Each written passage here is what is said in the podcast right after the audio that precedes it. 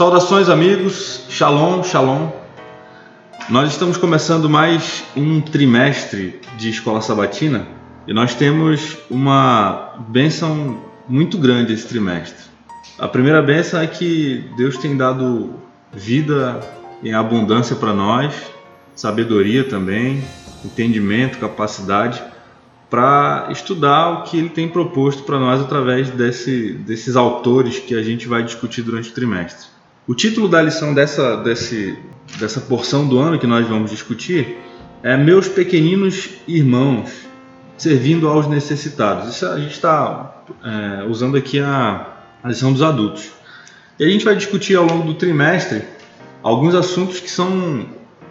Eles estão todos encadeados, estão todos amarrados a, a criação de Deus, o plano de Deus para o mundo melhor, o sábado, a misericórdia, os profetas, a adoração, é, o Messias e os necessitados, os necessitados propriamente, o ministério do povo de Deus na nova aliança, viver pela, pela nova aliança e viver a esperança da, do, da vinda do Messias, amar e ter misericórdia e uma comunidade de servos. Tudo isso está tá encadeado. E nós começamos esse trimestre falando a respeito da criação. Eu acho esse tema extremamente instigante. Eu estou aqui próximo das pessoas que eu acho mais entendidas nesse assunto. Meu amigo Jonas, amigo Rocha William, amigo Gerson, que estão aqui compartilhando conosco esse, essa discussão. E a gente a gente estava conversando aqui nos bastidores algumas, algumas ideias para a gente começar o, o, a gravação do podcast. E aí a gente tava. Eu, tava, eu já pensei assim, Jonas, eu acho que a gente não vai conseguir só, gravar só. Em, em 30 minutos o que a gente tem para gravar. Só os bastidores já davam um podcast já, cara. Só os bastidores já davam um podcast. Então é, é muita alegria que eu, eu tenho de poder participar desse momento aqui, porque eu, eu fiz um estudo a respeito desse, da lição e eu fiquei muito feliz. E toda vez que eu encontro os amigos para a gente debater isso aqui na, na, lição da escola, na revisão da escola sabatina, no sábado, e quando a gente se encontra para o podcast, assim, eu fico muito feliz porque eu aprendo muito. Eu, eu gosto de, de, particularmente da escola sabatina, porque na escola sabatina a gente tem a oportunidade de debater, de compartilhar exatamente um conhecimento que não é nosso, né? A gente recebe um conhecimento por graça divina e a gente compartilha com os nossos amigos e isso é motivo de alegria demais. Bem, essa semana o tema da lição Deus criou. Deus criou. Ah, é sensacional esse tema. Eu estava vendo aqui um, um, material de, de comentário rabínico a respeito disso. Eu comentei com o Rocha William, nós chegamos um pouco antes, e aí parece que é interminável, né?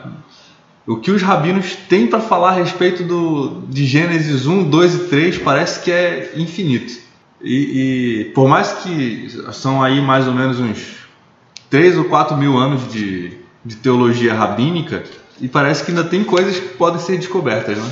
Isso a gente está falando só do ponto de vista teológico, se a gente fosse falar é, por outras perspectivas, de repente química, biologia, enfim, seriam coisas intermináveis. Bom, essa semana então, Jonas, o, o verso, assim que é o verso central, é, está em Provérbios capítulo 14, versículo 31. E o que, que diz aí, Jonas? O que oprime ao pobre insulta aquele que o criou, mas a este honra o que se compadece do necessitado. Rapidinho, Gerson, porque é, vamos só fazer um apanhado, depois a gente vai cair no, no conteúdo mesmo. Se tu conseguisse resumir a ideia geral dessa porção da lição, como é que tu, tu resumirias?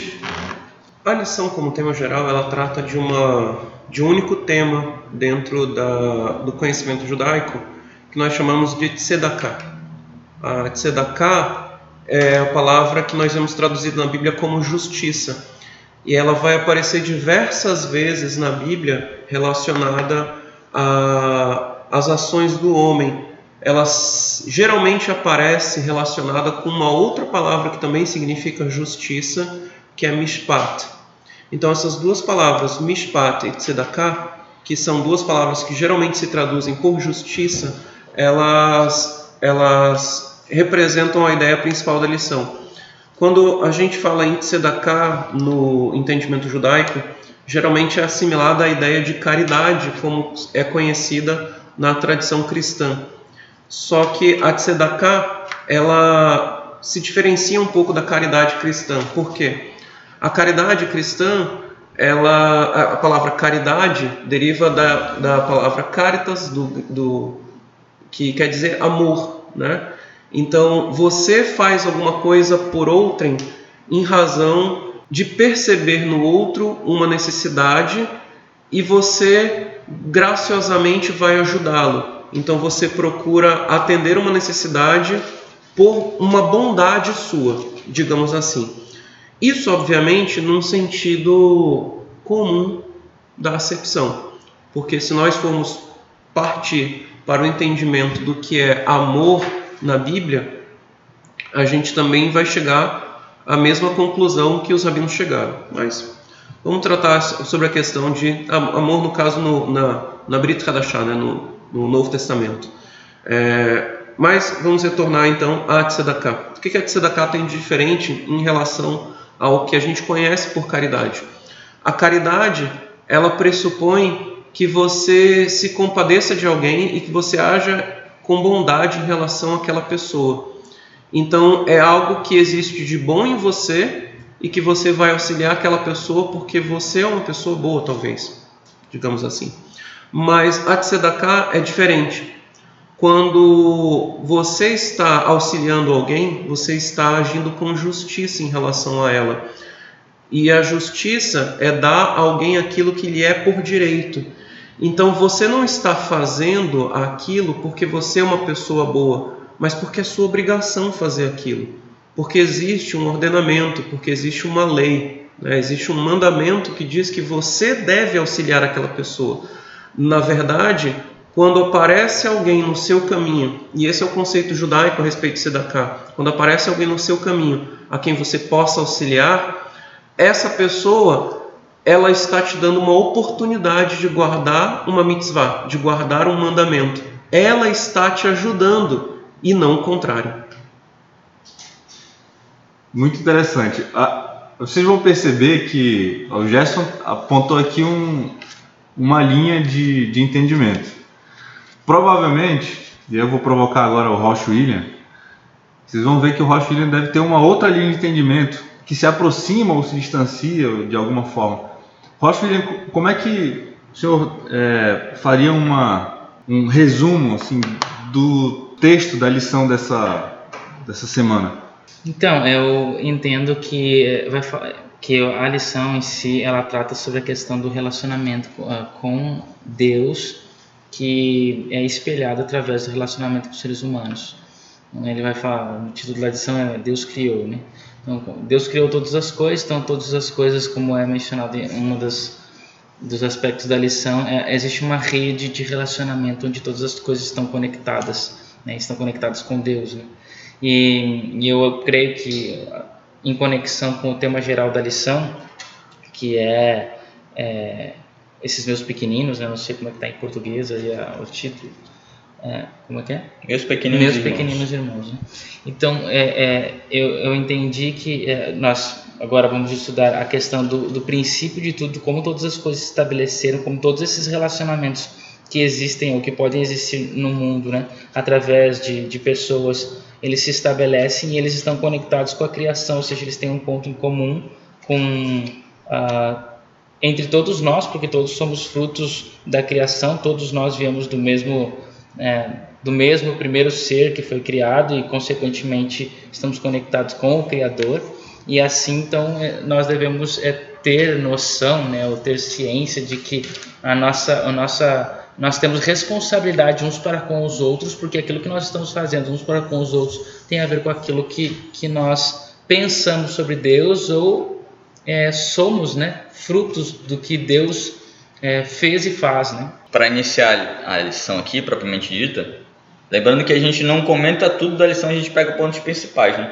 E o ponto principal que eu queria que vocês destacassem é o que é imagem e semelhança de Deus. O homem foi criado à imagem e semelhança de Deus. O que significa isso?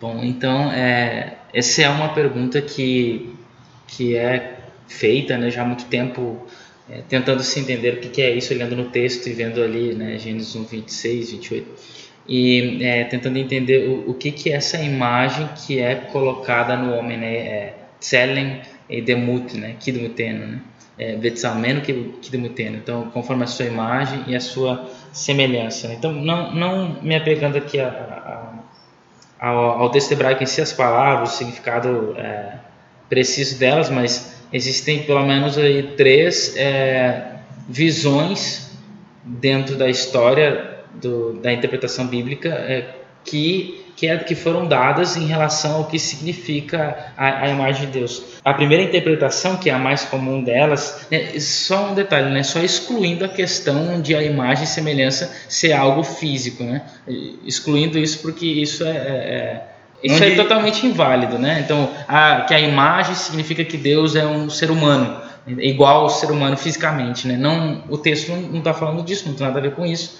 Então, a gente exclui essa, essa visão que é a visão mais é, é, assim, simplista, né? É, a interpretação mais simplista. Mas as três principais visões é a primeira que tem a ver com as qualidades ontológicas do homem, ou seja, é, que tem a ver com aquilo que o homem é, né? o, o, o, ser do homem, e que é a questão de que o homem é um ser pensante, o homem é um ser intelectual, o homem é um ser racional. Então, e por causa disso, por ser um ser racional de toda a criação, de tudo aquilo que foi criado, então a imagem e semelhança de Deus seria o ato de o homem pensar, ele entender a existência dele através da, do pensamento, né? através do raciocínio. Né? E que, se a gente fosse aplicar isso na, na, nos moldes bíblicos, tem a ver com o uso da palavra. Né? A Bíblia não usa essas expressões ontológico, racional, intelectual, mas a Bíblia usa o ato de o homem falar. O homem fala, portanto, se subentende que tudo está linkado a isso. Ele é racional, ele é intelectual, ele é um ser pensante. Então, é, é, essa, essa é a primeira imagem, essa é a imagem que, inclusive, essa interpretação, inclusive, foi a interpretação de, dos pais da igreja, né? Irineu, Agostinho também, João Calvino, todos eles interpretaram a imagem de Deus dessa perspectiva. Uma segunda perspectiva é, que está relacionada com a, a importância do, do relacionamento do homem, do, dessa questão relacional do homem. Então, teólogos como Emil Brunner e Karl Barth eles é, disseram né, que a imagem de Deus fundamentalmente está em, envolve é, a vida do relacionamento de, do homem com Deus e consigo mesmo.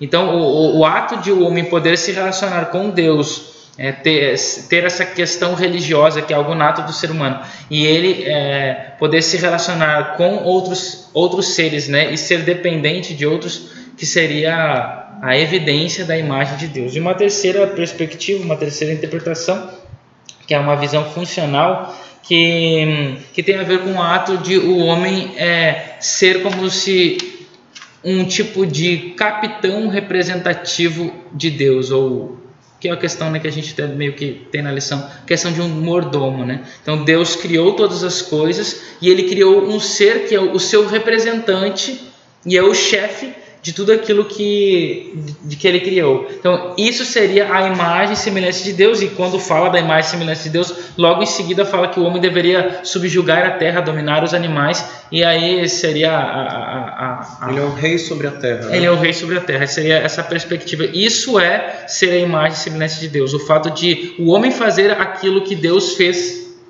antes. Deus criou e dominou tudo. Então Deus agora concede essa o ato, o dom da criação porque o homem é, é, dito porque ele tem que se multiplicar e logo em seguida ele tem que dominar a terra. Então ele domina tudo, ele controla tudo, ele tem autoridade sobre todas as coisas, inclusive o homem dá nome, Deus dá nome, né? A luz ele chamou desculpa, dia, né? A noite ele chamou é, na, na, escuridão ele chamou noite. Então a parte de cima é, céus. céus e assim ele vai dando nome significa que ele tem autoridade sobre a criação. E aí o homem também dá nome aos animais então significa que ele tem autoridade sobre a criação. Então, a mesma, então Deus, é um, é, desculpa, o homem é um tipo de Deus menor e que domina, que cria e que domina, assim como Deus fez no capítulo 1, o homem faz no capítulo 2. E aí então isso seria uma terceira, uma terceira perspectiva do que, que é a, a imagem de Deus. Então esse aspecto funcional do homem, né, ou chamado de vice-regência. Então é um vice-regente ali. Ou Então, seja, desde que o mundo foi criado, Deus utiliza esse método de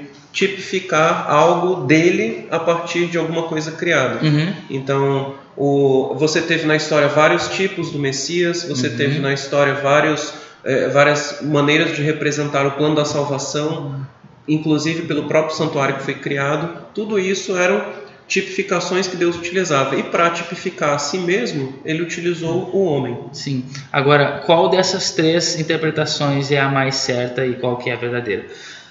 A gente pode dizer que na verdade todas elas são certas e todas elas são válidas, né? Então a gente pode englobar aqui, de fato, o, o- a imagem de Deus tem a ver com a questão racional, ela também tem a ver com a questão relacional, ela também tem a ver com a questão funcional do homem. Tudo isso está implicado na questão da imagem de Deus, porque tudo isso é verdadeiro olhando para o texto. E então, o, de toda a criação, o que difere o homem do macaco ou do gorila, que é o animal mais parecido com, com, com o homem, né? É, é a fala. Não é a questão da fala. O que, que é a fala? É, é- é usar a, a, a linguagem né, para se expressar aquilo que está pensando, é combinação de emoções, de, de, de, de pensamentos. Né? Então, isso é isso é o homem, é só o homem que tem esse poder. Então, de tudo aquilo que Deus criou, anatomicamente, todas as coisas são parecidas. Até o homem é semelhante a uma árvore. Né? A Bíblia compara isso, por exemplo. Né? A ciência às vezes até compara isso né? na, na anatomia, estudos de anatomia, de, de me- medicina, enfim. E, então, não é a- aspecto físico, mas é esse aspecto é intelectual que o homem tem. Mas ao mesmo tempo também o homem, o relacionamento que o homem tem consigo mesmo e com Deus é totalmente diferente não existe no relacionamento que os animais têm ou que os outros seres se relacionam.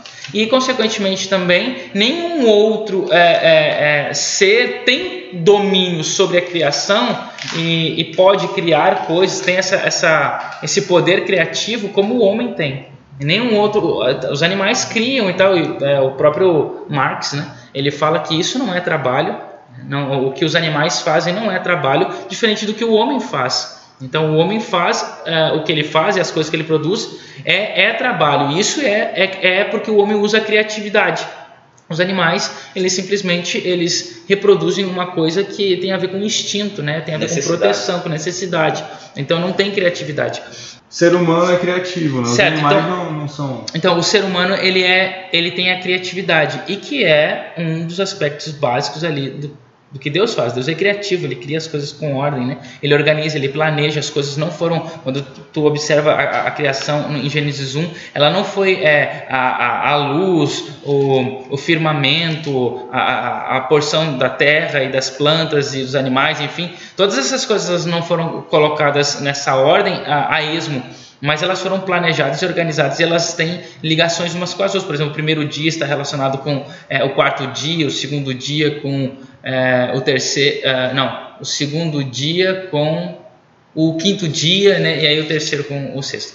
E aí vem o sábado e tal. Então todas as coisas estão muito bem organizadas, estão muito bem planejadas. E é como também, né? é, o ápice da a criação ela vai ficando cada vez mais complexa. Deus aparentemente parece que cria coisas mais simples até chegar no ápice da, da complexidade que é o ser humano.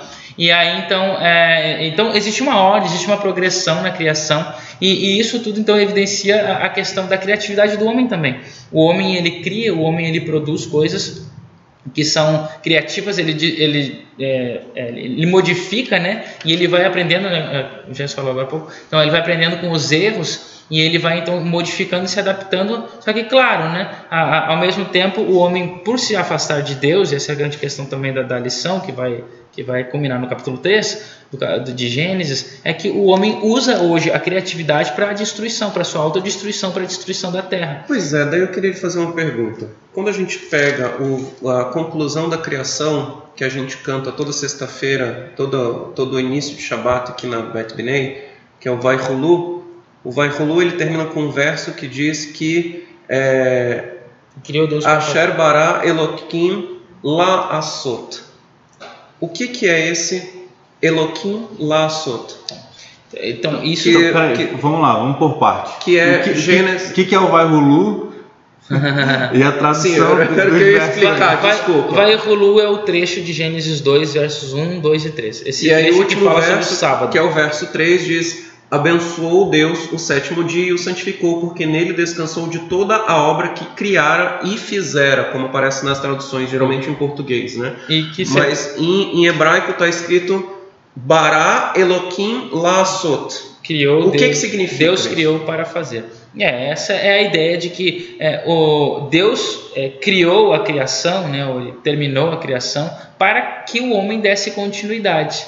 Então, ele para que ele é, continuasse a criar, para que ele continuasse a, a, a não a modificar, né, para o mal, né, como a gente tem feito, mas assim para a, a Realmente continuidade. né? dar continuidade à criação, tanto fisicamente através de seres que a gente gera, e quanto usando a nossa própria inteligência e intelectualidade que Deus nos deu para modificar o mundo, para transformar o mundo e para ah, abençoar o mundo de alguma forma. Então, por exemplo, essa, essa imagem que a gente tem de que ah, o céu não tem tecnologia, eu, na minha opinião, eu acho que não é, é, é, que é improvável, né? Que isso, que isso seja verdadeiro. O céu é um lugar que deve ter tecnologia. Obviamente que a tecnologia é muito mais avançada do que a nossa, que a gente usa a tecnologia, a gente acaba destruindo a criação. É, no céu, com certeza, com, com, com habilidade muito maior, né? com, com as, as aptidões mais afloradas. Então, ah, o homem consegue criar coisas e produzir coisas e assim se beneficiar e, e- e beneficiar a- a- o mundo que ele vive, a- o mundo criado e consequentemente isso louva a Deus porque é uma extensão da criação de Deus. Vamos diferenciar os dois verbos. Você tem o verbo bará e o verbo assá. Hum. Qual é a diferença entre esses dois verbos? O verbo bará ele dá a entender né, que, que embora tem vários que, que dis- é, discordam disso, mas o verbo bará ele dá a entender que é uma criação que ela surge a partir do nada. Embora tenha alguns versos que, que, que, dão- que não dão a entender isso, mas é uma criação que, deu, que somente, inclusive, na Bíblia, só é utilizada como sujeito Deus. Então, só Deus é o sujeito desse verbo em todas as, as ocasiões em que ele, ele aparece nas Escrituras. O bará sempre é Deus como sujeito. Assá, Deus aparece, como outras pessoas aparecem. E o assá, ele parece é, é, ter a ver com a, a criação a partir de alguma matéria já pré-existente. Então, é, o homem cria a partir de algo que já existe, enquanto Deus cria e ele pode criar a partir de coisas que já existem. Por exemplo, é, dá a entender o texto bem claro que as árvores, ah, os animais e, bem explicitamente, o homem, todos eles foram criados da terra. Mas também são, são ou seja, de matéria pré-existente. Embora diferente da, da árvore, das árvores, das plantas e do homem, desculpa, e dos animais, o homem Deus, ele ah, yatsar, né, que ele moldou, ele, essa palavra, moldar. Mas quando ele cria as outras coisas, ele simplesmente falou. Ele, Bayomer, ele disse, e as coisas aconteceram. E é dito como um bará, ele criou do nada, embora elas vieram de alguma coisa. Mas porque esse tipo de criação o homem não pode fazer. Pois é, mas é interessante que você vai observar que a relação entre esses dois verbos, como aparece em Gênesis 2, 3, ele tem um verbo que é de uso exclusivo de Deus, o verbo bará. E para toda a criação que foi é, feita por Deus, você teve um princípio por trás disso daí, que é a Torá. Então, os princípios da Torá eram a base para tudo aquilo que Deus criou. E aí, quando você tem a conclusão da criação em Gênesis 2, 3, ele diz: Asher bara Elohim lasot. Deus criou, ou melhor dizendo, criou Deus para fazer. Né? O, o, o Lamed dá a ideia de um objetivo. Né? O Lamed, Lassot. lasot, Aham, que é o infinitivo. dá, dá uma ideia de um objetivo, né? Ele criou para fazer. né? Então, é, e aí o, o verbo assar é um verbo que vai dar continuidade à criação, mas se eu vou dar continuidade, eu tenho que continuar me baseando no mesmo princípio. Ou seja, se Deus criou a partir da lei dele, que é a lei do amor, então a, a continuidade da criação, que é o assar do homem, ele também deve se basear no amor. E aí me chamou muito a atenção um, ver- verso que foi citado essa semana pelo autor da lição, que foi Provérbios 22, 2, que diz: O rico e o pobre se encontram. Quem os faz a ambos é o Senhor. E aí, quando ele diz quem faz a ambos, essa- esse verbo fazer é o verbo assar, que logo me lembrou dessa ligação. Então, quando Deus fez a ambos, ele incutiu em ambos um objetivo na sua criação, na sua feitura. Ambos foram criados, ambos foram feitos com um objetivo. E ambos têm um papel a desempenhar, ambos têm um objetivo na criação, ambos têm algo a fazer. Qual é o papel do rico e qual é o papel do pobre? Se há uma inteligência, se há uma Torá por trás disso, o encontro do rico e do pobre não é algo aleatório. Como nós dissemos anteriormente, a Tzedakah faz com que o pobre dê uma oportunidade ao rico de que ele possa praticar a lei em relação a ele, dando ao pobre aquilo que ele não tem. Afinal de contas, todas as coisas pertencem a Deus. Então o rico, na verdade, ele não tem nada. Ele ele retém, ele possui alguma coisa que Deus concedeu a ele para que ele possa direcionar para algum objetivo que no momento em que ele encontra um pobre, ele encontrou o objetivo pelo qual ele tinha acumulado aquele patrimônio, ele tinha acumulado aqueles bens. Aqueles bens eles existem para que eu possa ajudar o meu semelhante. Agora que nós estamos falando sobre isso, sobre o conceito de mordomia, né, que geralmente quando a gente pensa nisso, a gente sempre pensa em questões financeiras, né? Mas o primeiro mandamento de mordomia na Bíblia é encontrado a instrução de cuidar da terra, Gênesis 2:15.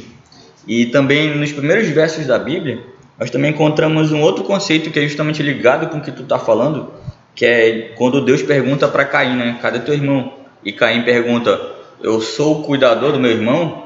E justamente eu lembrei da, da Paraxá de Berrar, que o Gerson fez uma Derachá recentemente, que, que diz que nós somos, né? E justamente é esse, essa história que tu está contando aí do rico e do pobre.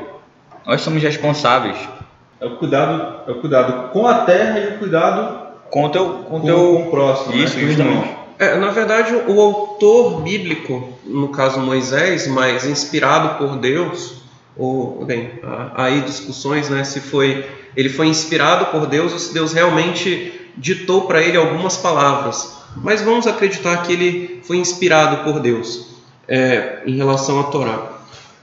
O autor bíblico ele faz uma divisão do texto, pelo menos do texto de Gênesis, para nos explanar algumas ideias e para que nós possamos compreender alguns aspectos da origem das coisas como nós conhecemos hoje, por que, que o mundo é do jeito que nós vivemos hoje. E ele divide o texto de Gênesis em seções. Essas seções elas são separadas, elas são marcadas pela expressão Toledot, que significa gerações. E o curioso é que a primeira Toledot que aparece, a primeira vez que aparece a palavra Toledot, gerações na Bíblia, é em Gênesis 2, verso 4, que diz: Eis as gerações, ou eis as origens dos céus e da terra quando foram criados. Então, Gênesis 2, verso 4 é a primeira vez que aparece essa expressão. Então, você tem de Gênesis 1, verso 1 a Gênesis 2, verso 3, um texto introdutório expondo a criação de Deus.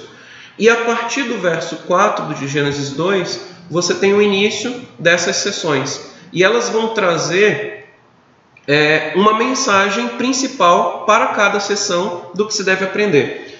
Nessa sessão, nós temos uma, uma, uma peculiaridade. Toda Toledot, toda geração, essa palavra Toledot geralmente ela é traduzida como como descendência. Família, né? Então ela vai trazer sempre uma ligação com uma genealogia. Essa é a genealogia de fulano. Então aparece lá a expressão Toledot, né? Então vai trazer a história de Noé, a história de Jacó, a história de José, de Abraão, de Abraão, Isaac, etc, né? E uma peculiaridade, por exemplo, quando você vai chegar numa das últimas Toledot que tem na Torá, que é a de Jacó, você tem assim: essa é a Toledot, essas são as gerações de Jacó, essas são as Toledot de Jacó. E começa a falar de José. Porque, na verdade, aquilo que eu gero não é o que eu faço, mas o que meus descendentes fazem, o que os meus filhos fazem. Então a história do pai, na verdade, é a história do filho.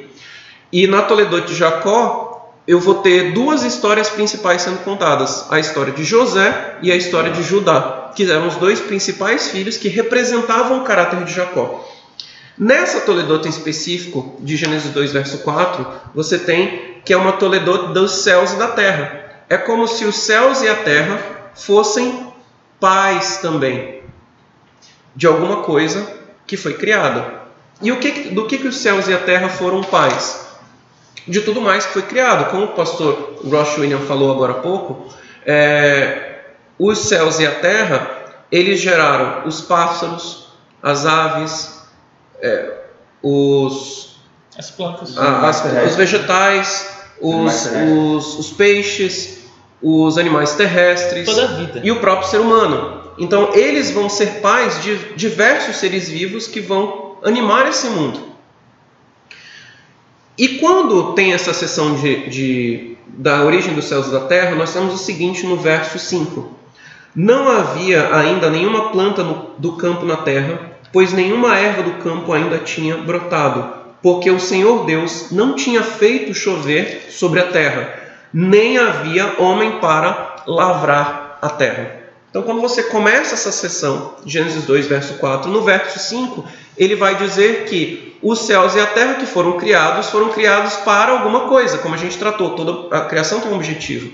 Mas eles não tinham alcançado o seu objetivo. Por quê?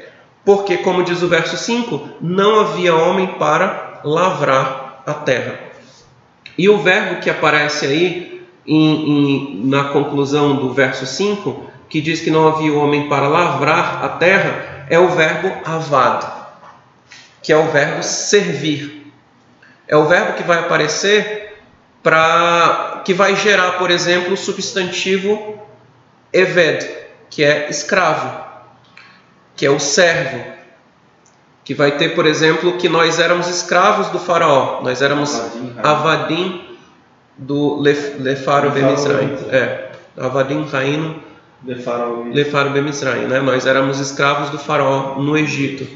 É, Então esse verbo é o verbo que vai discriminar, vai, vai é, objetivar o que faltava à criação. A criação foi feita dos céus e da terra e eles deveriam alcançar determinados objetivos. Mas para isso faltava um homem que servisse a terra.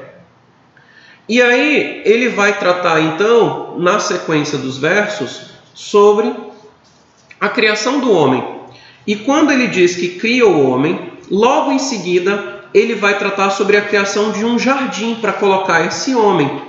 E depois que ele cria o homem e coloca o homem no jardim, ele diz o seguinte a respeito desse homem e do jardim que haviam sido e do jardim que havia sido criado para o homem.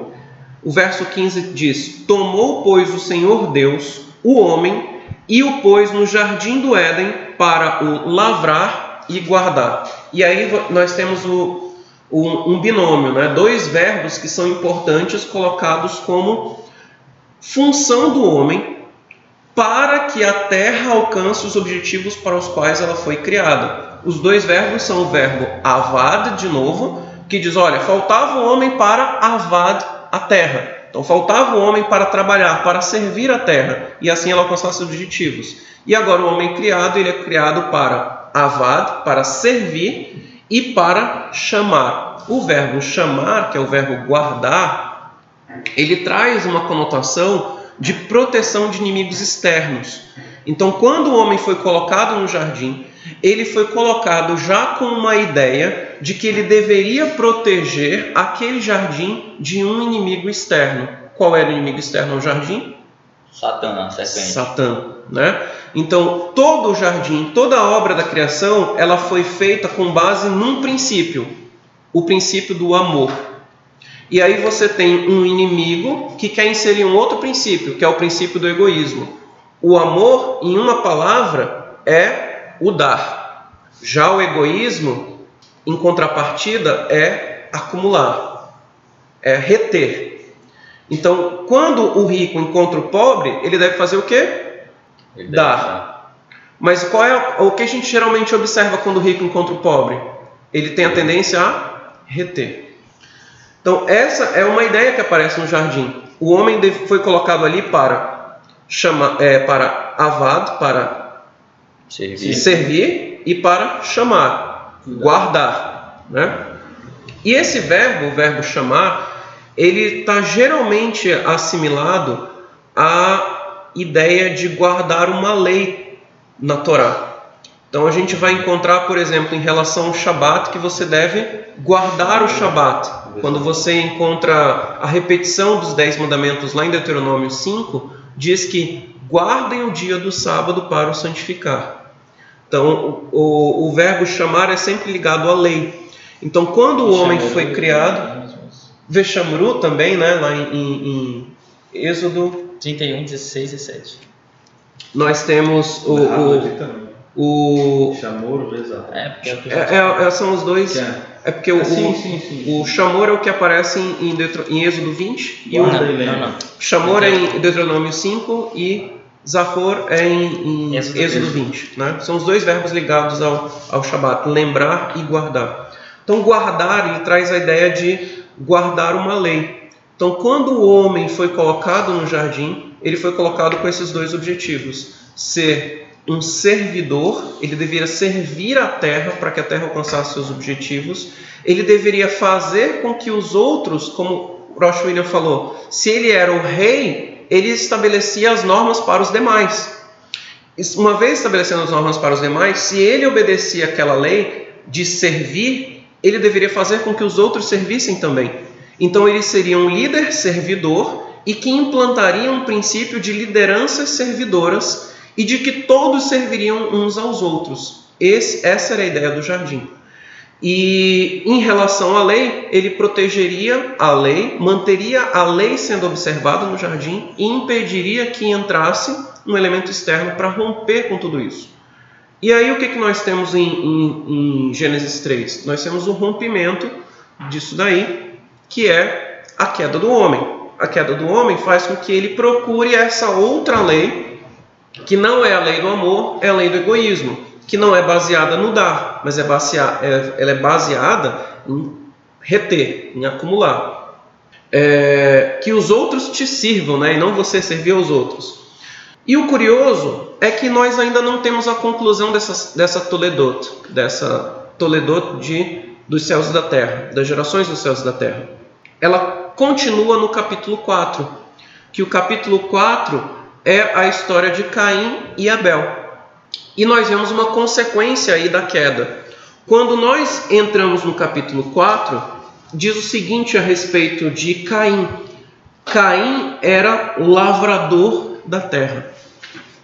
Ou seja, a ideia que o texto insere para nós é que Caim parecia ser uma pessoa que estava ocupando aquele objetivo para o qual o homem foi criado, de ser um servidor da terra.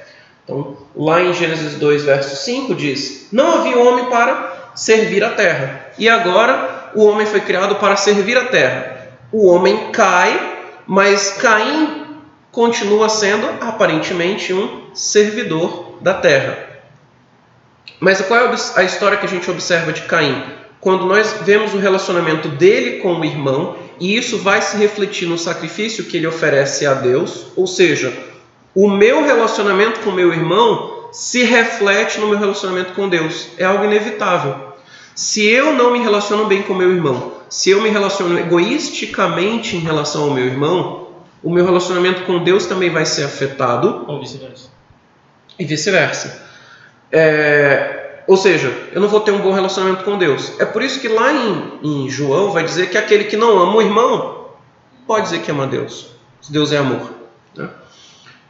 E o contrário também, né? como o Rosh William falou, vice-versa.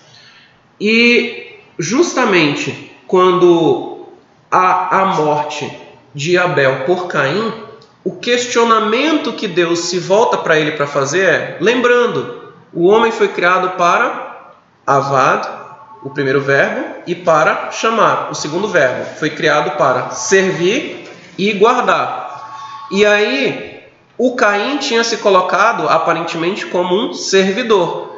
E depois que ele mata o seu irmão, Deus se volta para ele e pergunta: Onde está o teu irmão? E ele responde para Deus: Sou eu o Shomer. Shomer, sou eu o guardador. Ou seja, ele usa o verbo chamar, o substantivo shomer, que vem de chamar, ele, ele não se vê como um guardador. Então, daquele binômio avad e chamar, ele não identifica em si o chamar. Ele rejeita aquilo ali. E a terra, por causa disso, não vai alcançar os seus objetivos estabelecidos de criação. Isso é, é, é uma passagem muito triste, né? Que a gente tem na Bíblia. Pois é, e agora só um detalhe, é, é que a gente estava falando sobre a criação e o aspecto criativo do, do ser humano, é, e isso também tem, estão relacionados, né? porque é, o ser humano então ele usa a sua criatividade para produzir coisas, para criar coisas, né? e para ampliar o seu, é, a sua riqueza ou a, a, a sua felicidade através das coisas que ele produz, que ele faz no mundo, e, e, alguns se destacam mais do que outros, e, e, e realmente, é, é, a, como a próprio texto fala, quem cria então a pobreza? Somos nós mesmos, né? Então, é, por quê? Porque a gente acaba criando coisas demais e nós nos auto-beneficiamos disso sem compartilhar com os outros, né? Porque a gente perdeu essa, essa responsabilidade. Pois é, mas em certo aspecto a Bíblia também coloca que quem cria a pobreza é Deus, porque Ele cria o pobre para que o rico possa beneficiá-lo. Tanto que há um texto na Bíblia que diz que o pobre eu sempre vou ter na terra. Por quê? Porque eu preciso do pobre para cumprir essa mitzvah de tzedakah. Sem mas, o é- pobre eu não posso cumprir tzedakah. Mas isso porque o homem ele é irredutível na sua mudança de caráter. Porque o propósito de Deus, obviamente, não era que isso existisse. Né? Era que o homem fosse mudar do caráter dele e abençoasse a todos é, é, porque Deus o abençoa. Mas, como não há essa mudança no caráter humano, então mas, existe essa realidade. Mas Deus, na sua lei. Então Deus lei. trabalha com o que ele tem. O que acaba sendo bom para o homem, de qualquer forma. Isso. Deus, Deus, Deus ainda pega um aspecto mal e transforma em algo bom, porque tanto... isso nos auto-beneficia. Porque se eu ajudo o próximo, eu posso melhorar o meu caráter. Né? Sim, tanto que ele fala que você vai ter que ajudar o viúvo, o pobre, e... o órfão, o estrangeiro. E quando eu faço isso, eu estou restaurando a imagem perdida. Justamente. É. é, a gente tem até um texto do Desejado de Todas as Nações que vale a pena destacar, que ela diz o seguinte no primeiro capítulo: Ora, o pecado manchou a perfeita obra de Deus, todavia permanecem os traços de sua mão. Mesmo agora, todas as coisas criadas declaram a glória de sua excelência não há nada a não ser o coração egoísta do homem que viva para si. Aí ela vai falar que nenhum pássaro que vem dos ares, nenhum animal que se move sobre a terra deixa de servir a qualquer outra vida. E ela vai falando como sendo o serviço o objetivo de todas as coisas criadas. Ela vai dizer: o próprio oceano, a origem de todas as nossas fontes, recebe as correntes de toda a terra, mas recebe para dar. Então ela estabelece esse princípio de que o amor, que é o fundamento da criação, ele implica em que tudo aquilo que eu recebo, eu recebo para dar. Mas você tem uma mancha nisso aí. O coração humano no seu egoísmo. O egoísmo, ele não quer dar, ele quer reter. Você falou sobre a restauração da imagem e você comentou um pouco sobre como é que na antiguidade as pessoas faziam isso, né? A questão da imagem. É, no mundo antigo era comum, né? Isso a gente tem várias, é, até de filmes, né? De, de, é, de, de, figuras também artísticas, né? A gente tem imagens, por exemplo, dos egípcios, né? De construções da cabeça do faraó como a esfinge, né? Então, essa ideia do, no passado era muito comum de um rei, ele estabelece o seu reino, ele então cria imagens suas ao redor do reino dele. Uma, um exemplo bem clássico é Daniel capítulo 3, no qual o, a imagem do, da estátua é depois a própria imagem de Nabucodonosor que ele cria, ele transforma a estátua. Não sei se no, na, na, no sonho de Nabucodonosor, no sonho de Daniel, a, estátua era ele, mas quando ele cria a imagem é dele, né? Então estabelecendo o seu poder, a sua glória, a sua pompa, né? Enfim, a sua autoridade especialmente né, e, e autoridade de poder. Só que quando o no, um, um, novo rei ele, ele vem, pode ser da mesma linhagem ou de uma linhagem anterior, ou especialmente, né, como é mais comum, é, um rei que, de, outra, de outra nação que domina aquela, ele então, a primeira coisa que ele faz é destruir as imagens do rei, como uma forma de mostrar que agora não é mais o seu, seu poder foi quebrado, o seu poder foi, foi é, foi destruído, né? Então sua autoridade foi, foi diminuída. E agora é a minha autoridade, meu poder. E isso é interessante. Isso é interessante porque é, o, o, quando nós, nós vamos uh, aplicar esse, esse tipo de, de costume comum do Antigo Oriente Médio, e que Moisés possivelmente né, viveu isso, né, especialmente no Egito, por exemplo. Uh, só um detalhe uh, curioso, só um, um parênteses, para que eu encerre o que eu estou falando. É, é, é, provável né, que, que a mãe de Moisés foi uma faraó. Uma faraó. Faraó, né? é chamada Hatshepsut. A mãe adotiva. A mãe adotiva, no caso, é a mãe adotiva, que seria a Hatshepsut. E essa mulher, ela foi a faraó, né? Isso foi uma coisa ímpar, né? Na, na naquela é, é, dinastia, talvez porque o marido não tinha condições ou morreu, alguma coisa assim. Então, ela, como de costume com qualquer rei, também expôs nas paredes e, e, e e no seu reino a, a, sua história, que são os hieróglifos contando a sua história, dos seus feitos e também as suas imagens. Mas o, o, faraó que assumiu depois dela, como não admitiu possivelmente uma mulher no poder, ele então apagou tudo, ele destruiu tudo. E muito tempo depois, é, isso é, é, era cogitado, mas não era provado até então que foi descoberto em algum lugar que ele acho que ele esqueceu de apagar, foi descoberto bem, acho que no não sei se era no Alto Egito, acho que era no Alto Egito, que, que foi descoberto lá distante lá menções sobre ela, alguma coisa sobre ela, e aí então se provou a existência dela. Né? Descobriu né? também múmia. Sim, sim. Eu sabia ah, dizer que o nome dela era Batia. É, você não, não sabia não. Então, mas, mas fechando o é. parênteses, só para que a gente entenda essa questão de é, o, o, rei anterior, né, o, o, rei dominador, ele destrói as imagens, destrói a história. E quando a gente aplica essa, essa questão, então Moisés principalmente viveu isso com a própria mãe ali, né? É, é, se foi a mãe dele, é, mas era uma coisa comum, ele viveu isso. Então, é, ele coloca no texto talvez algo que a gente pode fazer uma aplicação, né?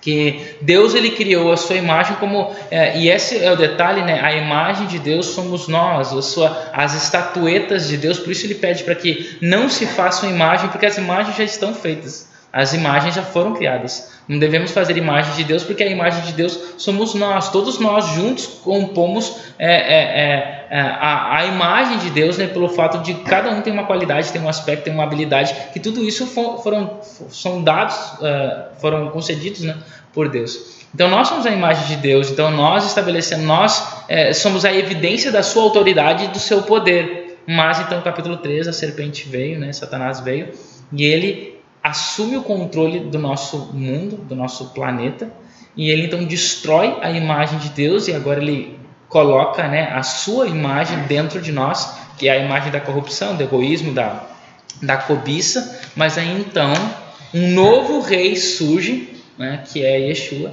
e ele vem então restaurar a imagem, ele vem restaurar as estatuetas de Deus através de melhorando, né, de, do melhorar da imagem de Deus através do, do da mensagem do amor. Né?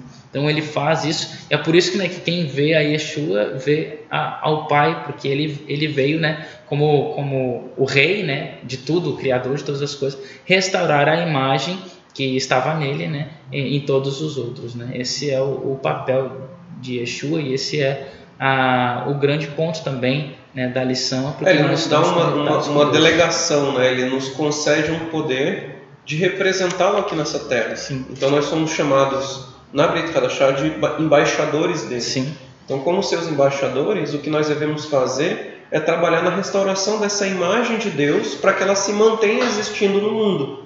E como que a imagem de Deus se mantém no mundo? Enquanto houver pessoas que são regidas pelo princípio de servir e não de ser servidos. Só um, um detalhe assim né, interessante é que Yeshua atualmente ele é o dono dessa terra. Né?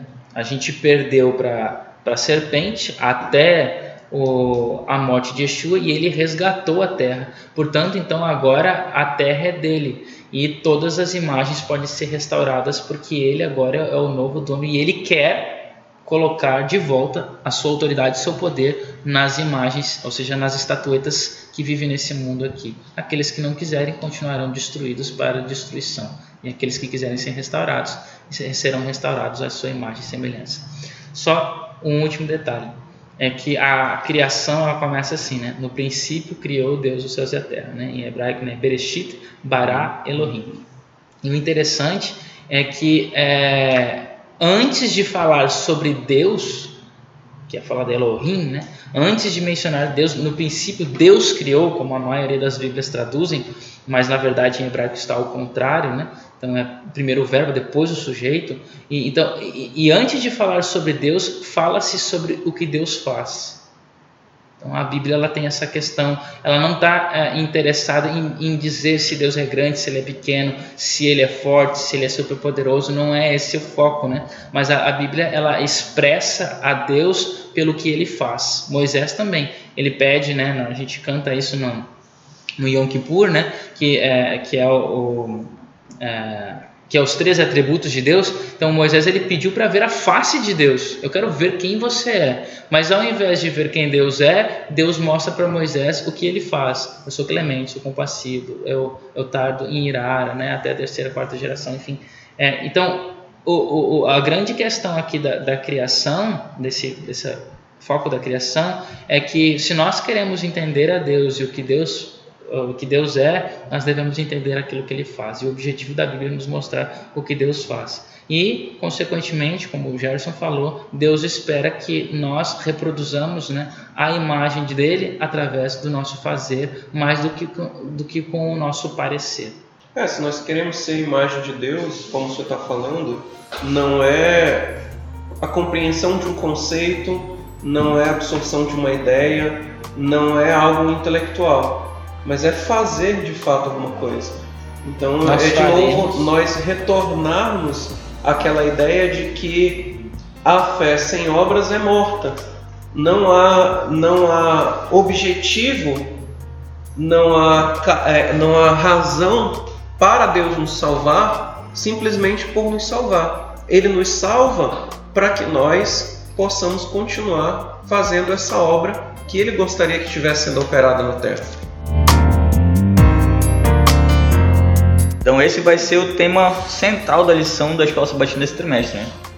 É Deus agindo através de nós, que ajudando as pessoas, os meus pequenos irmãos, como é o título da lição do trimestre. Bem, amigos, nós chegamos então ao fim do nosso podcast desta semana. O que nós estudamos agora é uma revis... nós vamos revisar no sábado, dia 6 de julho. Então, se você ficou feliz nos ouvindo, nós estamos muito felizes podendo compartilhar esses diálogos com todos vocês. Então, se você ficou feliz, compartilhe com seus amigos, com sua família, com a classe da escola sabatina, colegas de trabalho, escola, faculdade, com os vizinhos, as pessoas que você acha que é, vão ser abençoadas com esse, com esse estudo, compartilhe com elas. Bom, como o Jonas falou inicialmente, isso aqui é só um, é um aperitivo, porque o estudo que você faz é muito mais importante do que aquilo que nós estamos falando aqui. Porque o conhecimento que Deus apresenta para você a partir do estudo da, da palavra dele é que é mais relevante, que eleva você muito mais do que o que nós estamos falando. Bem, nós estamos nas redes sociais também, né, Jonas? Nós, nós estamos no Facebook, Instagram e Twitter, no perfil BBT Manaus. Também no Spotify. Exato. A gente já está no podcast também do, do, da Apple, né? Da Apple e do Deezer também. Exato. Deezer, Spotify, Castbox. Siga a gente, compartilhe, nós estamos muito felizes de poder compartilhar essas bênçãos com todos vocês. Deus abençoe a todos, até logo.